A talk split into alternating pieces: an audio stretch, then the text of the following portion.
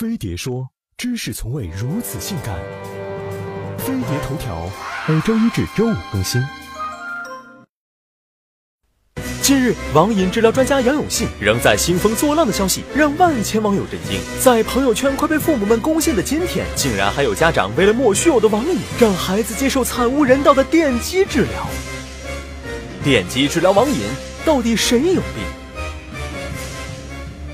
早在两千零九年，杨永信的网戒中心就已经被很多媒体披露，他所谓的诊疗方法借鉴了电刺激厌恶治疗原理。当患者出现不良行为时，给予一定电刺激，让他们因为巨大痛苦而产生恐惧和厌恶反应，与不良行为之间建立条件反射，不敢再犯。厌恶治疗还可以借助药物、想象或是橡皮圈来完成。相较而言，电击疗法副作用更大。据国外研究统计，至少有三分之一的患者在接受电疗后会出现明显的记忆衰退，长期电疗。更会带来头痛、恶心等强烈后遗症，而且在进行电疗之前，应先注射适量的肌肉松弛剂和麻醉药，并征得患者本人同意。那些抓来直接按在床上，插了电源就上的，不是治疗，是行刑。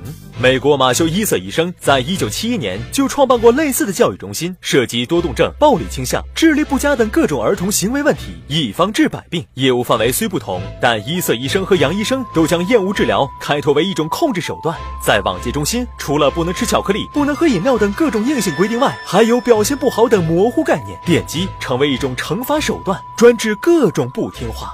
今年四月份。美国药品食品管理局终于颁布决定，禁止把电击器用于厌恶治疗，否则将面临故意伤害、折磨等罪名的起诉。美国走到这一步用了四十五年，那我国呢？或许在这场终点不明的对抗战里，父母是最不应该存在的杨永信们的帮凶。现在开始了哈，这一碰的瞬间，嗯，他就产生这样一个体验。你爸爸妈妈为什么把你送到这里来啊？不知道，你怎么来的？问我，我真的不知道吗？来的，然后我说我被我妈骗来的，然后他就说，那好吧，咱再继续治疗吧。然后，哇，我就跟他理论。嗯，接下来，接下来他就直接打过来就给我电。知道为什么？因为我上网，玩游戏对吗？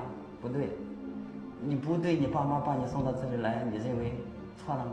你妈骗你这一次，你骗你妈多少次啊？觉得委屈吗？你还抱怨父母啊？不抱怨，不委屈。说话得小心点。